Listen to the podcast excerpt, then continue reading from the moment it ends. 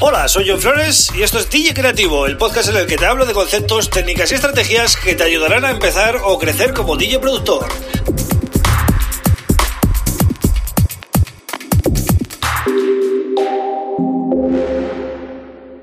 Hola, bienvenido, bienvenida a DJ Creativo. Mi nombre es John Flores y este es el episodio número 64 del podcast.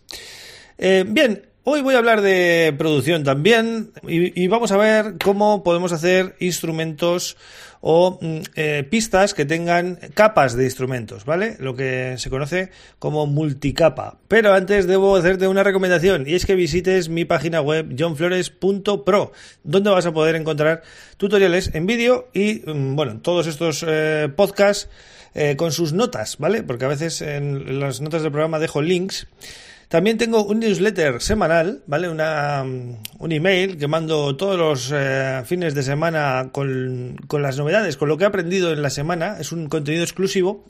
Y bueno, ahí tienes todo, ¿vale? Y puedes contactarme también y comentarme lo que te apetezca. Dicho esto, vamos con el tema del día. Eh, ¿Cómo hacer un instrumento o por qué hacer un instrumento multicapa, ¿no? seguramente te haya pasado, ¿no? Que a veces eh, haces una capa melódica y suena poco, ¿vale? Suena poco o no llena del todo, ¿no? El espectro de frecuencias.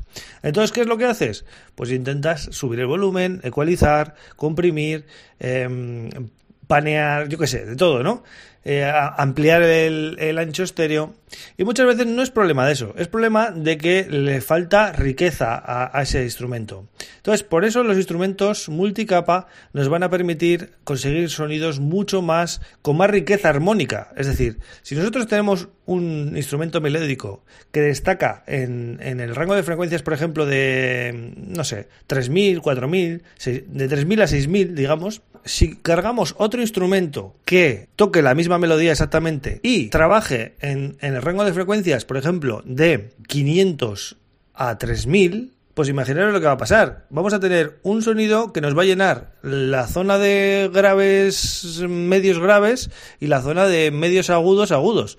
Entonces, vamos a tener un instrumento mucho más potente. Esa es la clave de hacer instrumentos multicapas. Lo mismo para los drums, ¿vale? Si ponéis dos kicks eh, bien que, combinen bien entre sí, es decir, puede ser un kick que sea más, eh, más cortito, más de medios, y luego otro kick que sea más sub, pues vais a conseguir que eh, el primero mm, marque un poquito la pegada, marque el carácter del kick, y el segundo, el sub, os va a hacer todo el grave, ¿no? Entonces esta técnica se utiliza con todo tipo de instrumentos, con drums, con bajos, con melodías, con pads, etcétera, ¿no? Incluso las voces, porque claro, las voces para que queden grandes pues hay que hacer coros y hay que hacer cosas, ¿no? Entonces, por eso os aconsejo que empecéis a trabajar este concepto de eh, multi instrumento o multicapa, ¿vale? Para eh, conseguir sonidos mucho más ricos en, armónicamente y eh, para que os deis cuenta de que no consiste en subir el volumen, sino que consiste más en rellenar ese espectro de frecuencias, ¿no? Que va desde los 20 hercios hasta los, eh, bueno, 16.000, vamos a dejarlo ahí, ¿no? No consiste en, añadir pistas todo el rato para cubrir, sino en darle cuerpo, ¿no? A todo lo que, todo lo que hagáis. ¿Cómo hacemos esto? Pues en Ableton Live, por ejemplo, podemos hacer em, instrument racks, ¿vale? Que son Mm, no es más que mm, una serie de instrumentos eh, en un rack, ¿vale? Y esto nos permite asignar unas macros, ocho macros en este caso, eh, con los eh, parámetros más importantes de esos instrumentos. Entonces podríamos asignar, pues, no sé, el filter cutoff, el ataque, el release, el volumen, ajustes de de River, lo que nosotros queramos, ¿no? Algún ajuste del FO que nos interese, bueno, lo que nosotros veamos que puede ser interesante dentro de, bueno, los sonidos que hemos elegido, ¿no? Los, presets que hemos elegido. Incluso, imaginemos que cogemos eh, tres instrumentos, tres sintetizadores y queremos eh, manejar los tres filter cutoff con el mismo mm, control de macro pues se puede hacer, ¿vale? Se puede mandar tres parámetros diferentes al mismo macro. De tal manera que cada vez que abramos el QTOP vamos a estar abriendo el QTOP de los tres instrumentos. Y, vais a ver que cualquier melodía puede ser muy simple o puede ser brutal simplemente en función de eh, los presets que hayáis elegido. ¿no?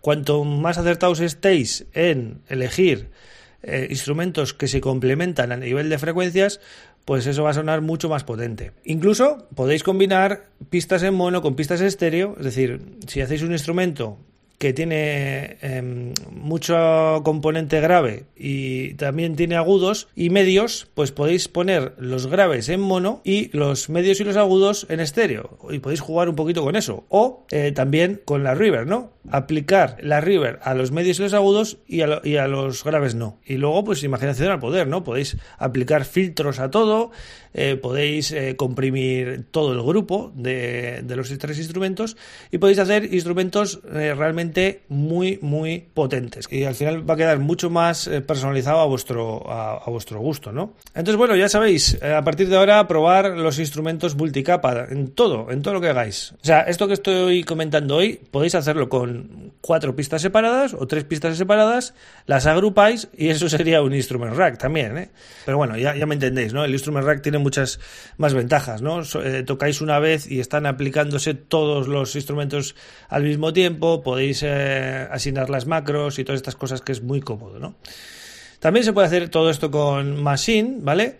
Y seguramente con muchos más DAOs. Pero bueno, siempre os pongo estos ejemplos de Ableton Live o Machine porque es lo que yo uso. El, concepto es que os quedéis que tenéis que trabajar con multi-instrumentos, multicapas, ¿vale? Para, para conseguir un mejor sonido. Yo vuelvo mañana con otro tema súper interesante. Un abrazo, agur.